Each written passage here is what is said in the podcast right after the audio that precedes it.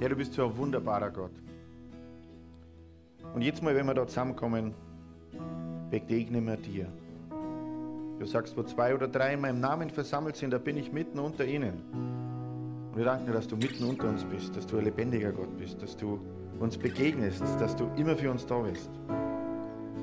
Egal wie wir unter der Woche waren, egal was wir gut gemacht haben oder schlecht gemacht haben, du bist der, der immer zu uns steht. Und ich danke dir, Herr. Ich danke dir, dass wir heute unter dem Gottesdienst mehr von dir erfahren, mehr von deiner Liebe spüren. Ich danke dir auch, dass wir Abendmahl feiern dürfen. Es ist so eine Kraft im Abendmahl. Danke, Herr. Ja, wir wollen heute kommen und in der Zeit nicht nur einfach im Sonntagsgottesdienst sein, sondern wir wollen uns heute aufmachen und dir unser Herz bringen dass du uns heute begegnen kannst, aber auch zu uns sprechen kannst und uns umgestalten kannst in dein Ebenbild, noch während des Gottesdienstes. Danke, Herr. In Jesu Namen. Amen.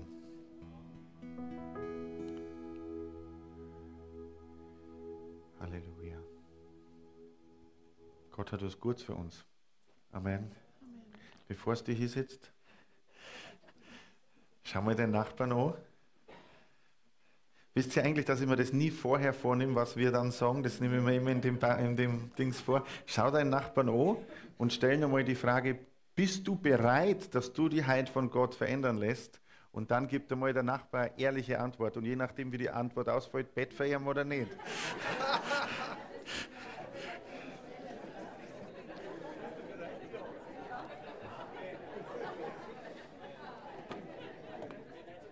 Sean?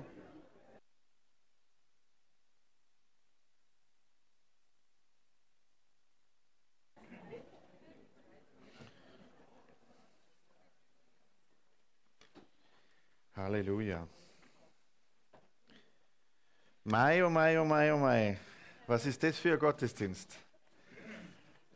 Die Sitze sind voll, Trostberg ist da, Mühldorf ist da, der Heilige Geist ist da. Es ist Super Sunday, es ist Rayma Day, es ist der letzte Tag, wo man sich fürs Begegnungswochenende anmelden kann. Es ist der Tag, bevor die Kleingruppen anfangen. Äh, und es ist der Tag, den der Herr gemacht. Wie kann es uns nur noch besser gehen, oder? Aber ich bin ganz ehrlich zu euch, ähm, ich bin ein bisschen überfordert. Weil so viele gute Sachen sind und ich weiß gar nicht, wie ich auf alles, was halt wichtig ist, den richtigen Schwerpunkt drauflege. Ähm, deswegen könnt ihr heute unter dem Gottesdienst betten, dass genau das rauskommt, was ihr heute braucht weil wir sind da miteinander. Amen. Ich bin nicht verantwortlich, dass ich das alles richtig mache, sondern wir zusammen kriegen genau das, was wir brauchen. Und ähm, ja, ja, so überfordert bin ich jetzt auch wieder nicht. Also ihr braucht euch jetzt keine Sorgen machen. Äh, aber es sind viele gute Sachen. Halleluja. Ich möchte zuerst noch was über das Abendmahl sagen. Man darf das Abendmahl wirklich nicht unterschätzen, weil im Abendmahl erinnern wir uns an das, um was es überhaupt geht. Da ist alles drin. Und ich finde, ich find, das war heute ein ganz starkes Abendmahl. Also ich habe Gott, hab Gottes Gegenwart wirklich äh, stark gespürt. Äh, und es ist so, hey, es gibt ein altes Leben. Hast du das gewusst? Du sagst, bei mir ist das gar nicht so alt. Schau, dass das schnell alt wird. Es gibt ein Leben, bevor wir Jesus Christus kennengelernt haben und dann hat er alles neu gemacht. Und wenn wir Jesus kennenlernen, dann lernen wir, werden wir uns bewusst, dass er für uns gestorben ist, dass er alles getragen hat. Es wird uns bewusst, dass er ein neues Leben für uns hat, das so viel besser ist, so eine bessere Lebensqualität hat, dass alles vergeben ist, was du jemals falsch gemacht hast und falsch machen wirst, dass für jede Sünde der Preis bezahlt ist. Sag einmal Halleluja. Das ist auf jeden Fall keine schlechte Geschichte, wenn für jede Sünde der Preis bezahlt ist.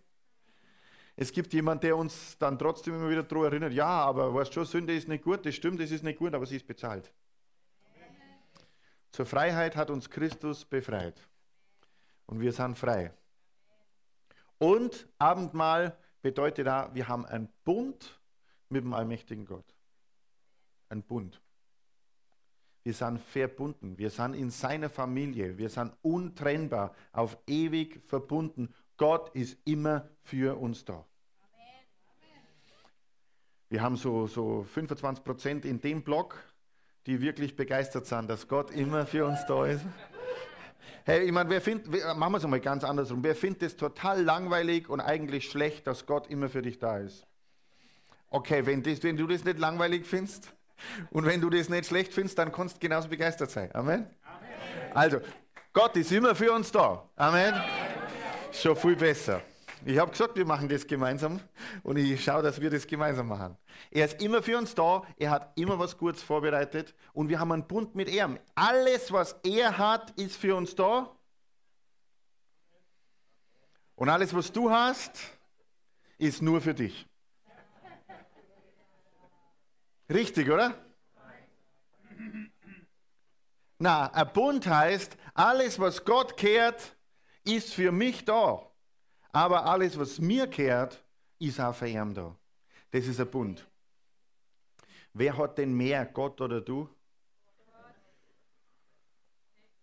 Wer hat mehr Talente, Gott oder du? Wer hat mehr Besitz, Gott oder du? Wer hat Kraft mehr, Gott oder du? Wer ist allmächtig? Du nicht? Also ganz ehrlich, äh, wir haben den besseren Deal gemacht. Und trotzdem geht es uns so im Alltag, dass wir manchmal an unserem bisschen Freiheit und an unserem Ego und an dem, was wir uns einbilden und was wir meinen, was alles passieren muss, so festhalten. Und dabei machen wir genau das Verkehrte. Wenn du von jemand Lastwagenladungen voller Geschenke bekommst und die stehen bei dir vor der Haustür, und du bleibst aber in deinem Haus und sperrst von innen die Türe zu und gehst die ganze Zeit durch dein Haus wie Rumpelstilzchen und sagst, das ist meins, das ist meins, das ist meins. Ist das intelligent oder nicht? Aber das ist das, was wir Christen manchmal machen. Wir gehen in unserem kleinen Haus rum und sagen, das kenne ich schon, das ist meins und auf das passe ich auf. My home is my castle. Auf Bayerisch, mein Zuhause ist mein Kastel.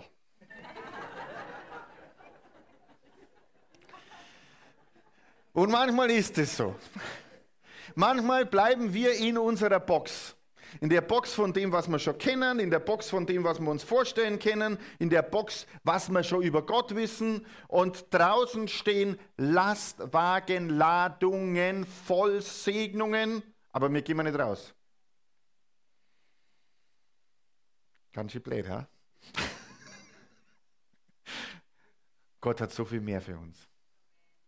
Er hat so viel mehr für uns. Und er ermutigt uns, sperr die Tür auf und geh raus und schau, was vor der Tür steht. Das bedeutet aber auch, dass du aus deinem Haus rausgehst. Das bedeutet, dass du aus manchen Dingen, die bis jetzt so angenehm und so bequem waren, rausgehst, damit du mehr erleben kannst, damit du mehr bekommen kannst. Das, was er für dich hat. Wir dienen einem übernatürlichen Gott und er möchte uns übernatürlich begegnen. Weißt du, was der Vorteil vom Übernatürlichen ist? Es ist über dem Natürlichen. So einfach. Das Evangelium ist nicht kompliziert. Das Natürliche ist manchmal gut, aber das Übernatürliche ist besser wie das Natürliche. Und er sagt, geht's raus aus eurem Kastel. Bleibst du in deinem Kastel, bleibst du in deiner Box oder gehst du raus? Hast du von innen zugesperrt und schaust du die Bilder an, die Bilder deines Lebens, die Erfahrungen, die du gemacht hast und sagst, das habe ich jetzt schon, je nachdem wie alt du bist, 12 Jahre, 14 Jahre, 16 Jahre, 20 Jahre, 30 Jahre, 40 Jahre, 60 Jahre, 70 Jahre und ganz viel Erfahrung. Sagst du, das ist mein Leben? Oder schaust du vor die Tür und schaust, was Gott noch für dich hat und er hat so viel mehr? Halleluja. Wir führen die Handyregel wieder ein. Jedes Handy, das läutet, geht in die Mission. Und ab nächsten Gottesdienst hat jeder die Freiheit, wenn ein Handy neben ihm klingelt, das Handy zu nehmen und den Ordnern zu geben. Okay. Na, wir wollen ein bisschen Spaß haben, aber es ist doch keine schlechte Idee, oder? Gut, Gott hat so viel mehr für uns. Und jetzt haben wir heute Raymer Day. Wie lange gibt es jetzt schon die Gemeinde in Mühldorf? Wie lang? Du musst es wissen, Jürgen.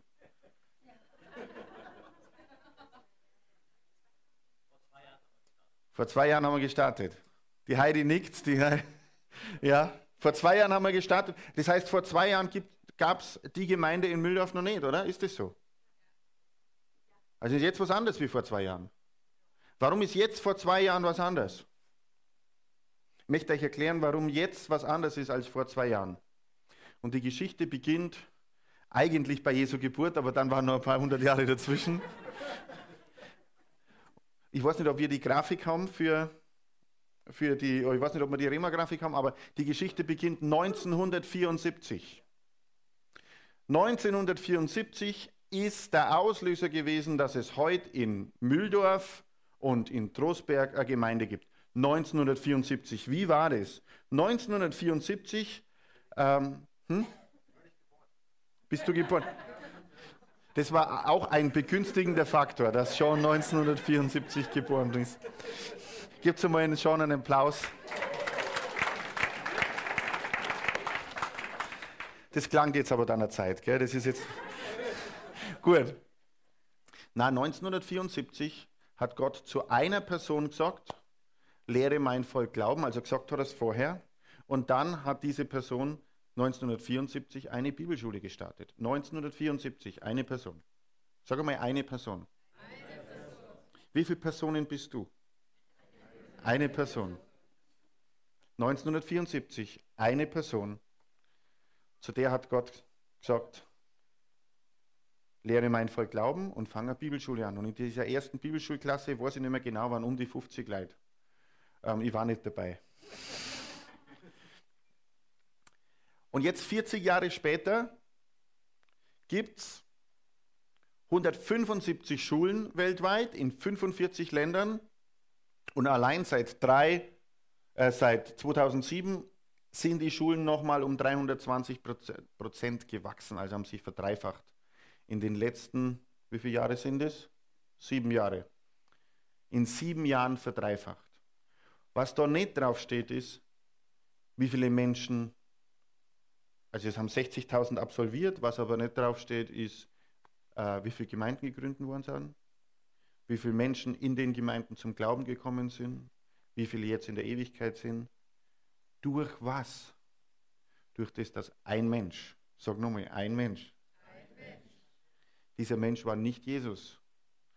Dieser Mensch war auch nicht irgendjemand Besonderer. Der war überhaupt nicht besonders. Das war einfach einer, der gesagt hat, ich mache das, was Gott sagt zu dem Gott gesprochen hat und der sie zur Verfügung gestellt hat. Ein Mensch. Und in der Kette, was dann passiert ist, hat es dann jemand anders gegeben. Das war ein Österreicher, zu dem hat Gott gesagt, geh du nach Amerika. Und ich weiß nicht, wie das bei den Österreichern so ist. Die meisten Deutschen sind nicht so begeistert über Amerika. Auch nicht übers Essen. Aber zu dem einen Österreicher hat er gesagt, geh nach Amerika, geh auf die Schule. Dann ist er auf die Schule gegangen, ist zurückgekommen hat er Gemeinde gegründet in Österreich. Irgendwann, ich meine, einige von euch sagen, ja, die kennen die Geschichte schon, das macht nichts, die ist immer noch lebendig und die hat einen Einfluss auf unser Leben. Irgendwann war es so, da hat es dann uns zwei gegeben und wir waren zu Hause und wir haben Gott gesucht, aber wir haben ihn nicht gefunden. Die war eine brave Katholikin, braver wie ich auf jeden Fall. Und wir haben, damals war das so. Ähm, und und ähm, da muss ich es dann wieder piercen, wenn ich das sage. Das na. Ähm, und wir haben aber daheim gebetet, weil wir wollten mehr von Gott. Ich bin auf den Katholikentag gefahren, auf den evangelischen Kirchentag. Wir wollten einfach mehr von Gott. Und dann ist die Margit gekommen, die jetzt Kinderdienstleitung ist für beide Standorte. Und sie hat uns dann was vom Glauben erzählt. Und zuerst haben wir gedacht, die spinnt. Ich weiß nicht, ob es dir auch so gegangen ist. Der erste, der dir über Jesus erzählt hat, das dachte, das hätte ist ein bisschen komisch. Und wir waren aber interessiert und wir haben uns bekehrt. Und dann sind wir irgendwann auf die Bibelschule gegangen. Und Gott hat unser Leben verändert. Auf der Schule. Ich, ich, ich sage nur bis heute, das waren die zwei intensivsten Jahre meines Lebens. Ähm, nicht, weil die Schule so gut war, die Schule ist gut, sondern weil Gott so gut war in der Zeit zu mir und zu ihr und weil er uns so verändert hat. Weil er so viel Müll rausgeschmissen hat aus unserem Leben und weil er neue Dinge einpflanzt hat. Und dann hat es eine Geschichte gegeben während der ganzen Bibelschule, die ist die ganze Zeit durchgelaufen. Die war sehr schmerzhaft. Das war der Spiegel, den er das Wort ständig vorgehalten hat. Und ich sage, okay, oh, aua, das trifft mich, aua, das trifft mich. Und dann kannst du jede Stunde entscheiden, schmeißt du das raus oder schmeißt du das nicht raus. Und wir haben viel rausgeschmissen. Das bedeutet nicht, dass Dinge nicht immer wieder versuchen zurückzukommen, die du in deinem Leben rausschmeißt. Das ist ein lebenslanger Prozess, heilig zu leben und mit dem Herrn eng zu gehen. Aber was ist passiert? Irgendwann, und da könnt ihr jetzt noch mehr Geschichte erzählen, aber irgendwann ist die Gemeinde da entstanden, dann ist irgendwann die Gemeinde in Mühldorf entstanden und ganz ehrlich, in Trostberg in der Gemeinde und in Mühldorf in der Gemeinde sitzen Leute, also in der eine Gemeinde mit mehreren Standorten sitzen Leute, für die Gott einen Plan hat, der Städte verändert, der Nationen verändert, der tausende Menschen beeinflusst. Das hört nicht bei mir auf, das hört nicht bei der Irme auf, das hört nicht bei den Bereiters auf, das hört nicht bei den Grammers auf. Das hört übrigens dann bei dir auch nicht auf, aber Gott hat einen Plan für dich. Und wenn du 40 Jahre zurückschaust, wenn du gehorsam bist, dem Plan, den Gott für dich hat, dann konnte es über dich da stehen. 175 Schulen, so und so viele Nationen.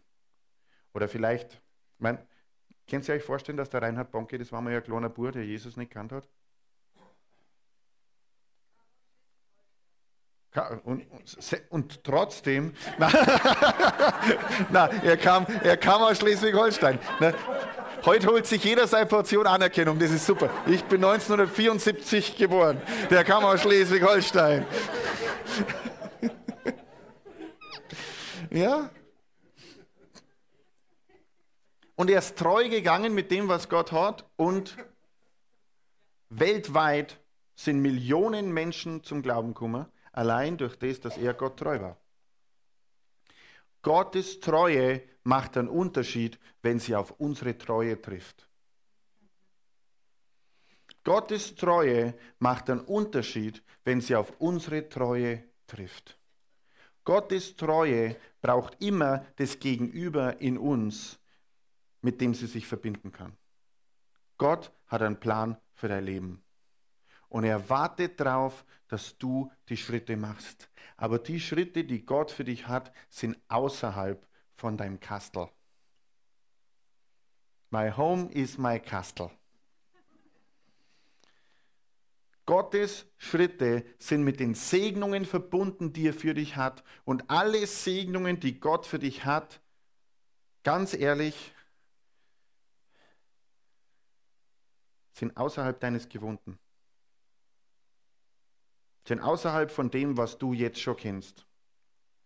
Weißt du, was dein größter Feind manchmal ist? Dass du glaubst, dass du schon was weißt. Das ist manchmal unser größter Feind. Wenn wir glauben, unsere Erfahrungen sagen uns ganz viel. Ja, deine Erfahrungen sagen dir, wie du die Vergangenheit gemeistert hast. Aber ganz ehrlich, völlig neue Information, die Vergangenheit ist vorbei. Und die Zukunft schaut völlig anders aus wie die Vergangenheit. Deswegen brauchst du für die Zukunft neue Segnungen von Gott und die hat er schon vorbereitet. Und manchmal stehen uns unsere Erfahrungen extrem im Weg. Extrem im Weg. Weil wir denken, wir wissen, wie es funktioniert, aber so funktioniert es nimmer, so hat es funktioniert. In der Zukunft ist alles anders. Was Gott von dir morgen will, ist was anderes, wie was er heute von dir wollte und was du gestern für ihn gemacht hast. Jeden Tag ist alles neu. Macht er keine Sorgen über morgen. Der morgige Tag heißt, wird für sich selber sorgen. Aber wir sind, Epheser 2, Vers 10, berufen, die guten Werke zu tun, die er für uns im Voraus bereitet hat. Nicht hatte. Die guten Werke, die er für dich im Voraus bereitet hat. Und ich bin mir sicher, die meisten, die da herin sitzen, mich eingeschlossen, haben keine Vorstellung von dem, was Gott noch alles für sie vorbereitet hat. Keine Vorstellung. Wenn du mir, wie wir uns bekehrt haben, gesagt hättest, du kehrst nach Trostberg äh, zurück, da wird eine Gemeinde gegründet, dann entsteht eine in Mühldorf und du predigst irgendwann in Afrika, oh, ich hätte keine Ahnung gehabt und ich hätte auch gesagt, ich, ich glaube, ich hätte einfach nur zum Lachen angefangen. Ich hätte nämlich schon gelacht bei dem Zeitpunkt, wo jemand gesagt hat, du wirst vor Leuten predigen, hätte ich schon gelacht. Hätte ich gesagt, du hast keine Ahnung, wie ich bin. Das werde ich mein Leben lang nie machen, dass ich vor Leuten spreche. Nie, weil ich habe so, wie sagt man das nicht? Angst. Das ist nicht mein Ding, vor Leuten zu sprechen. Das kann ich nicht, das will ich nicht, da bin ich aufgeregt. Das ist übrigens immer noch so. Also zumindest, dass ich aufgeregt bin. Wir haben wirklich was zu feiern. Viel von dem, was wir von Gott empfangen, hängt mit dem zusammen, wie wir unser Erbe ehren. Das heißt, Ehre Vater und Mutter, oder? Und dann steht, damit es dir gut geht. Das bedeutet aber auch Ehre Vater und Mutter im Glauben. Ehre die Familie, aus der du kommst. Ich wäre nicht bekehrt, wenn 1974 eine Bibelschule entstanden wäre. Ich wäre nicht bekehrt. Manche von euch wären nicht bekehrt. Ich wäre nicht der, der ich heute bin. Und deswegen bin ich so froh, dass damals jemand gehorsam war. Und in 40 Jahren wird es Leute geben, die werden sagen, ich wäre nicht bekehrt, wenn diese Person damals nicht gehorsam gewesen wäre. Alles hat einen Effekt und es geht immer weiter.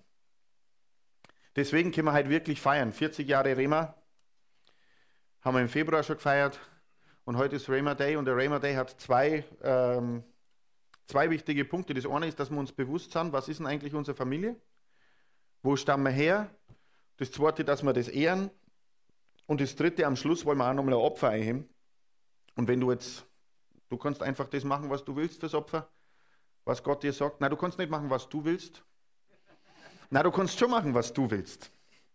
Weißt du warum? Weil das Wort sagt, ich bin Geist habe eine Seele und wohne in einem Körper. Also mach nicht, was deine Seele will, sondern mach das, was du willst. Dein wirklicher Mensch.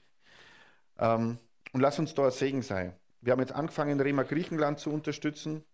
Kannst du dir vorstellen, dass wenn es dem Land schlecht geht und die Leute wirklich reihenweise ihre Arbeitsplätze verlieren, dass das für die Studenten dort auf der Schule noch schwieriger ist, auf die Schule zu gehen und dann ähm, sich ausbilden zu lassen für den Plan Gottes? Und deswegen haben wir uns entschlossen, dass wir es unterstützen.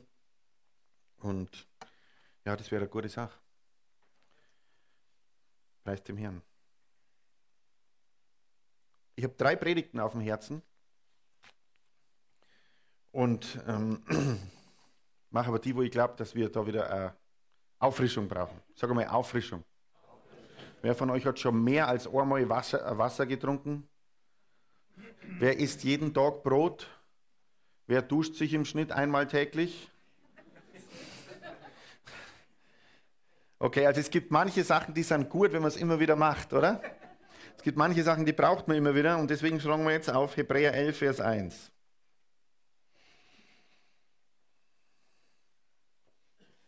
Hebräer Kapitel 11, Vers 1.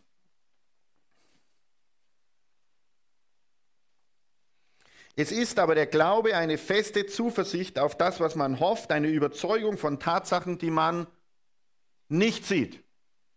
Was brauchst du, um glauben zu können? Es müssen Dinge sein, die du noch nicht siehst.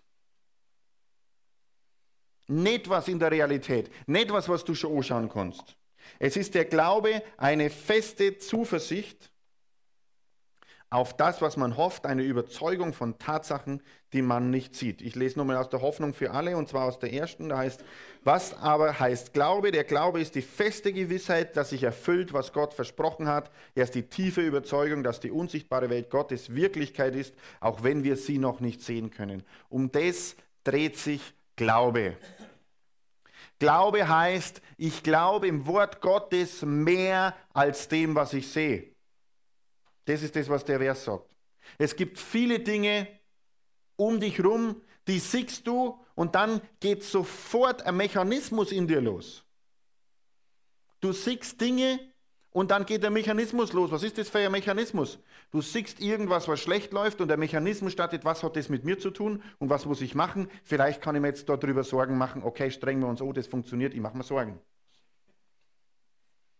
Das ist ein ganz automatischer Mechanismus. Ich sehe Dinge um mich herum im Natürlichen mit meinen fünf Sinne und dann macht es was mit mir. Das löst was aus in mir. Das ist wie ein Reiz und ich reagiere. Was ist jetzt Glaube? Glaube ist auch ein Reiz, auf den ich reagieren kann. Und wo kommt der Reiz von Glauben her? Der Reiz kommt aus dem Wort. Ich lese eine Bibelstelle und dann soll etwas losgehen in mir. Dann geht es los. Was hat eigentlich Jesus für mich am Kreuz getan und was hat es für Auswirkungen auf mich? Das, was vor 2000 Jahren passiert ist. Was hat es für Auswirkungen auf mich? Was bedeutet das für mein Leben? Und dann sehe ich die Auswirkungen vielleicht nicht in jedem Bereich meines Lebens gleich jetzt, aber es muss mich mindestens, sag mal mindestens, es muss mich mindestens genauso beschäftigen wie das, was ich um mich herum sehe. Mindestens. Was? Weil sonst ist es kein Glaube. Glaube, der mich nicht beschäftigt, ist nur eine Gedankenvorstellung, aber kein Glaube. Wenn es Glaube ist, dann beschäftigt es mich. Wenn es Glaube ist, dann macht es was mit mir. Wenn es Glaube ist, hat es einen Einfluss auf mich. Also was ist Glaube? Lesen wir nochmal. Es ist aber der Glaube eine feste Zuversicht auf das, was man hofft, eine Überzeugung von Tatsachen, die man nicht sieht. Eine feste Zuversicht auf das, was man hofft, eine Überzeugung von Tatsachen, die man nicht sieht. Wie kann der Glaube stärker werden? Wie wird dein Glaube stärker? Durch was? Was kannst du alles machen, dass dein Glaube stärker wird? Hm? Bibel lesen, Predigten hören, beten, proklamieren. Was noch? Anbeten, umsetzen, danken, laut Bibel lesen. Diese Frage war eine Fangfrage.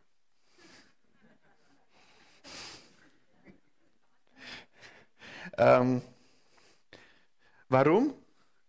Weil es steht in der Bibel, wie Glaube mehr wird und es steht nur ein Weg in der Bibel, wie Glaube mehr wird. Und den lesen wir uns jetzt durch. Römer 10, Vers 17. Demnach kommt der Glaube aus der Predigt, die Predigt aber durch das Wort Gottes. Also mehr Glauben bekomme ich unmittelbar durch die Predigt des Wortes Gottes. Da kriege ich mehr Glauben. Und obwohl das gute Beiträge waren, das macht alles was gut. Gebet ist gut, Lobpreis ist gut, Anbetung ist gut, wenn ich danach handle, ist gut, wenn ich gute Erfahrungen mache, das ist alles gut und das bereichert mein Glaubensleben. Aber der Glaube, also diese, dass ich überzeugt bin von Dingen, die ich nicht sehe, dass ich mehr überzeugt bin vom Wort Gottes wie von den Umständen, das wächst durch die Predigt vom Wort. So sagt es zumindest das Wort. Egal in welchem Bereich wir sind, wir müssen das als, letzten, als letzte Instanz für unser Leben nehmen, was das Wort Gottes sagt. Was sagt das Wort? Egal in welche Situation du einschlitterst. Wenn du jetzt zwei Möglichkeiten hast, ähm, zum Beispiel, was du auf deine Steuererklärung schreibst, dann ist die Geschichte, was sagt das Wort? Was sagt das Wort in Bezug auf deine Steuererklärung? Da steht schon was drin, brauchst du gar keine Gedanken machen. Und sagen dir, ich finde die Schriftstelle nicht.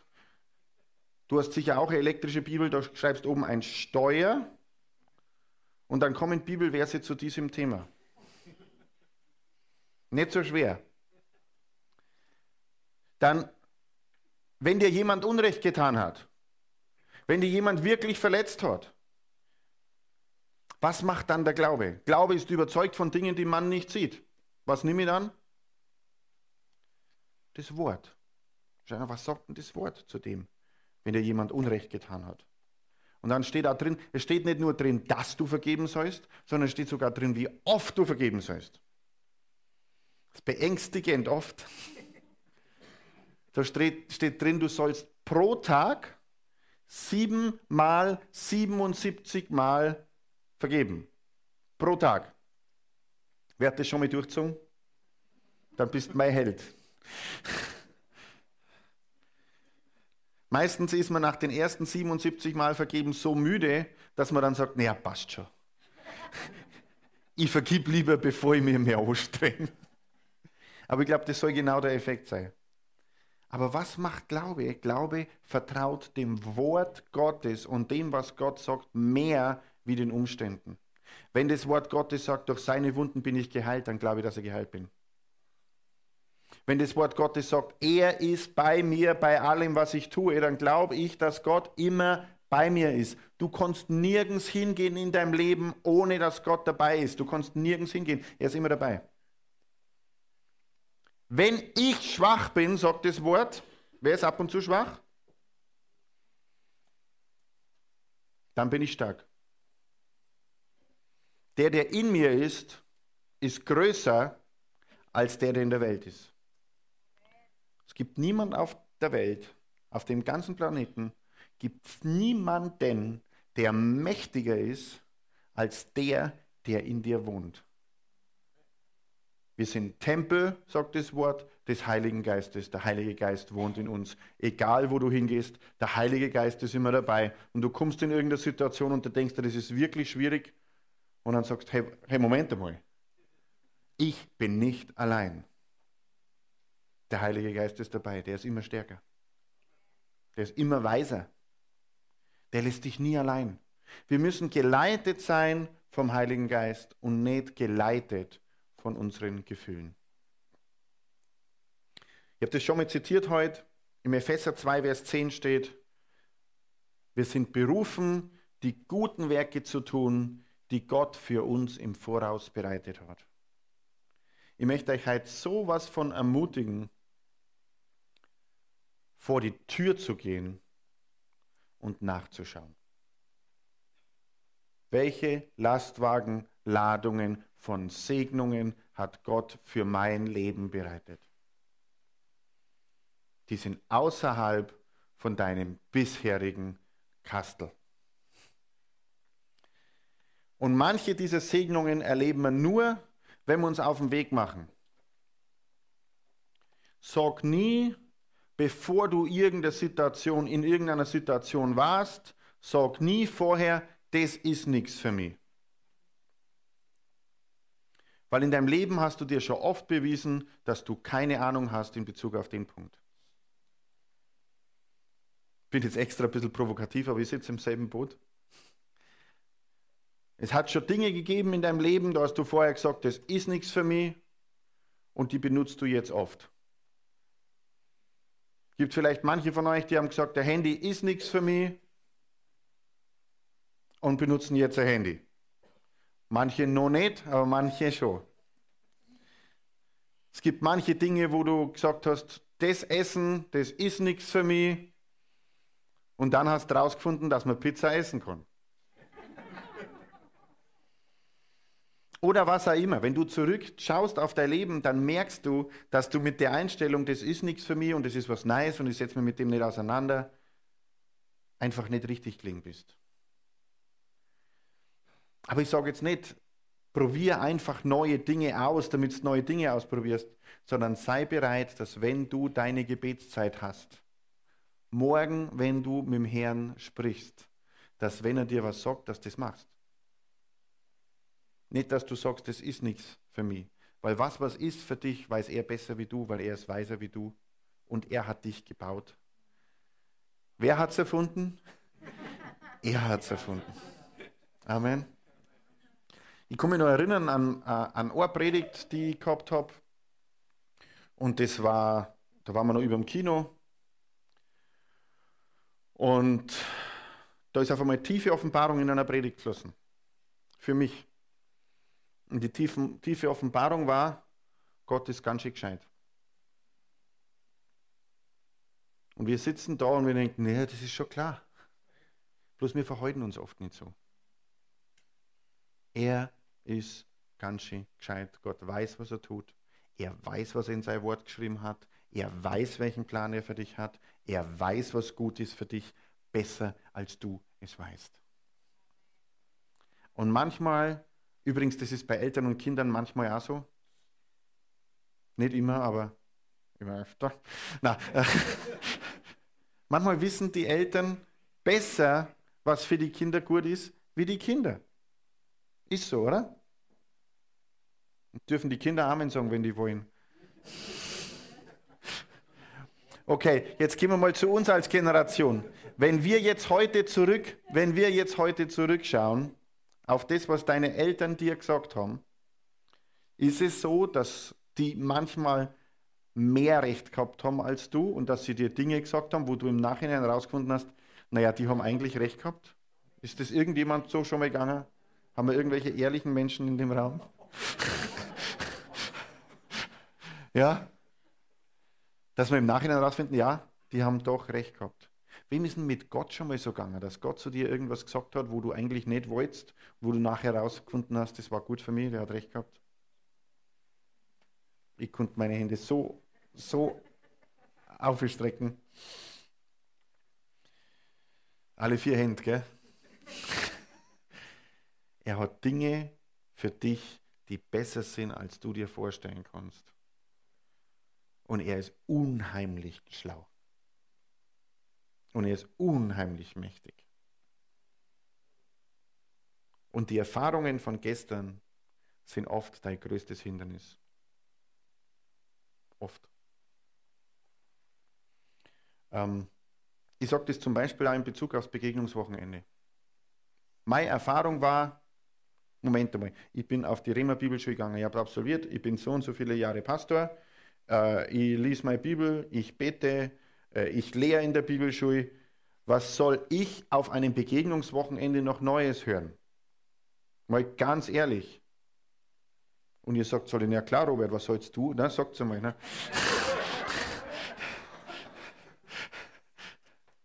Aber es war richtig gut. Es war richtig gut für mich. Habe ich so ähnliche Sachen wie ein Begegnungswochenende vorher schon gemacht? Ja, habe ich schon gemacht. War trotzdem total gut für mich.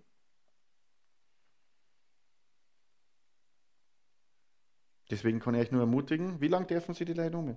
Bis morgen. Wenn du die noch nicht umgemeldet hast, dann melde dich an. Es ist wirklich gut für dich. Und wenn du fest davon überzeugt bist und sagst, ja, aber das bringt mir sicher nichts, weißt du was? Dann wetten wir einfach um eine Tafel Schokolade. Wenn du gewinnst, kriegst du von mir eine Tafel Schokolade. Wenn du nichts gebracht hast, kriegst, kriegst du eine Tafel Schokolade von mir. Wenn du was gebracht hast, dann krieg ich eine Tafel Schokolade von dir. Probier es einfach aus. Ja, aber ich verschenke die dann. Ich kann so viel Tafel Schokolade kann ich gar nicht essen.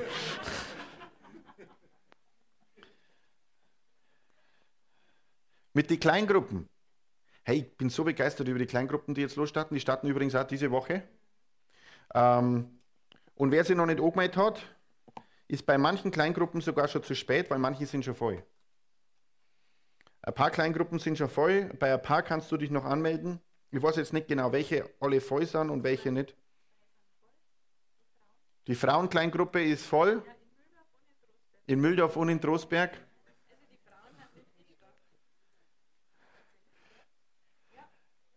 Ja, ich lese jetzt nochmal vor, welche Kleingruppen das gibt. Also es gibt die Kleingruppe Outdoor. Berge sehen, die samstags oder sonntags, je nach Wetterlage, maximal 20 Leute. Ich glaube, das sind ungefähr 10 Ogmet im Moment. Dann gibt es die Kleingruppe, und die gehen halt immer dort hin, wo Berge und Meer ist, und Seen ist. Und irgendwann nach Schleswig-Holstein. Dann lebendige Beziehungen. Da geht es darum, um, um die Serie, die wir jetzt gepredigt haben und auch nochmal wirklich, was bedeutet für das, das für mich im Alltag. Die trifft sich donnerstags 14-tägig äh, in Halsbach bei den Bereiters, maximal zwölf Teilnehmer. Dann die Gruppe Vaterherz, das Vaterunser entdecken, ist in St. Pantaleon in Österreich. Freitags einmal im Monat und ihr findet jetzt alles nochmal auf der Homepage. Ich lese jetzt von der Homepage ab. Sagt mal Homepage, Internet, sagt mal. Neue Zeit, neue Technologie, Facebook, sprecht es zumindest mal aus. Facebook, okay. E-Mail, so die ganzen schlimmen Wörter. Ähm. Gut, dann die nächste Gruppe brauche ich nicht vorstellen. Äh, Frauen wollen mehr, Frauen sind schon mehr. Also es sind schon ganz voll. Dann After Alpha in Kienberg, donnerstags 14-tägig, 19 bis 20.30 Uhr, maximal 10. Ähm, das in Kienberg, da wird so nach dem Alpha-Kurs nachgearbeitet, auch Glaubensinhalte. Ähm, dann die Gruppe Steakhouse, äh, ähm, Grillen für Männer mit Leidenschaft für Fleisch. Ähm, die Location ist wechselnd, je nachdem, welcher Grill gerade am meisten favorisiert wird. Maximal 10 Männer sind auch schon ein paar angemeldet. Dann Easy Rider, weißt du, ob du in den Himmel kommst, die sind Frabertsham, donnerstags 14-tägig 19 bis 20.30 Uhr. Dann Try it in English, Sprachcafé, Speak Freely in English. Ähm, ist in Gasam Inn 14-tägig 19 bis 20.30 Uhr. Gemeinsam sind wir stark, Ausflug für Mütter und Kinder, äh, Strandkurhaus Waging, samstags 14-tägig. Mädelsabend in Mettenheim ist auch schon voll. Uh, Let's Dance, das ist Hip-Hop und Jazz-Dance für ähm, jugendliche Mädels zwischen 12 und 16 Jahre von, einer, von einem, von einem Dance-Coach, die das äh, mit, mit Choreografie und so weiter. Ähm, und dann die Gruppe Wachstum, Trostberg, die ist mittwochs 14-tägig, äh, 19 bis 20.30 Uhr äh, und findet bei den Sitzer statt. Also das sind die Gruppen, wo du dich noch anmelden kannst. Du kannst dich heute nach dem Gottesdienst am Infotisch da hinten beim Buchshop anmelden. Da steht die Alex dann und ähm, da kannst du dich noch einschreiben. Wenn die Gruppen voll sind, sind sie voll. Also die haben alle maximale Teilnehmerzahlen.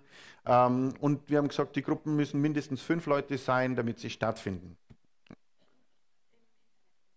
Und im Internet kannst du umhalten. Morgen noch den ganzen Tag im Internet oder heute äh, im Buchshop und dann am Dienstag ähm, oder Mittwoch, je nachdem, wirst du dann von deinem Klein Kleingruppenleiter verständigt, ob du es in die Gruppe geschafft hast, ähm, ob du einen Platz gekriegt hast und wann das erste Treffen ist. Okay? Gut, ich kann euch nur wirklich ermutigen, warum haben wir Kleingruppen? Für bessere Beziehungen, dass wir gegenseitig wachsen, dass du auch jemand hast, mit dem du sprechen kannst, wenn es um Glauben geht, aber auch, dass du Spaß hast dass äh, du eine super Gruppe hast, wo deine Nachbarn und Verwandten hinkommen können. Ähm, und damit du die Segnungen auspacken kannst, die Gott draußen in dem Lastwagen vor deiner Haustür für dich geparkt hat. Amen. Halleluja. Er ist gut. Und er hat mehr für uns. Viel mehr, als wir uns jetzt vorstellen können. Und Der Alltag möchte uns immer einholen und der Alltag glaubt immer, er ist wichtiger als das, was Gott für dich hat. Aber die Entscheidung, was wichtiger ist, die triffst du. Wie in dem, wie du deine Zeit einteilst, in dem, wie du deine Entscheidungen triffst. Wir treffen die Entscheidung. Niemand anders in unserem Leben trifft die Entscheidung, außer nur wir. Nicht einmal Gott trifft die Entscheidung für dich. Gott hält ja bloß die Segnungen hin und sagt, das habe ich für dich. Aber ob wir sie auspacken, ob wir sie annehmen, da treffen wir die Entscheidung. Glaube bedeutet überzeugt sein von Dingen, die man, und jetzt sage ich, noch nicht sieht. Und Glaube bringt die Dinge, die Segnungen, die er für uns hat, die Gott für uns hat, in die Realität, in unser Leben. Wir können das erleben, was im Wort Gottes steht. Wir können das erleben, was im Wort Gottes steht. Aber nur, wenn wir uns in die Richtung bewegen und das wichtiger nehmen als das, was um uns herum passiert. Trachtet zuerst nach dem Reich Gottes und seiner Gerechtigkeit, dann wird euch alles andere hinzugefügt werden. Aber nur dann. Es ist eine Wenn-Dann-Verheißung. Wir müssen zuerst nach seinem Reich trachten und dann kommt das andere hinzu. Gott ist kein Randgast auf deiner Party. Er ist die Hauptperson. Er muss an der Nummer eins sein. Er muss die Priorität haben. Dann richtet sie alles nach dem. Preis dem Herrn.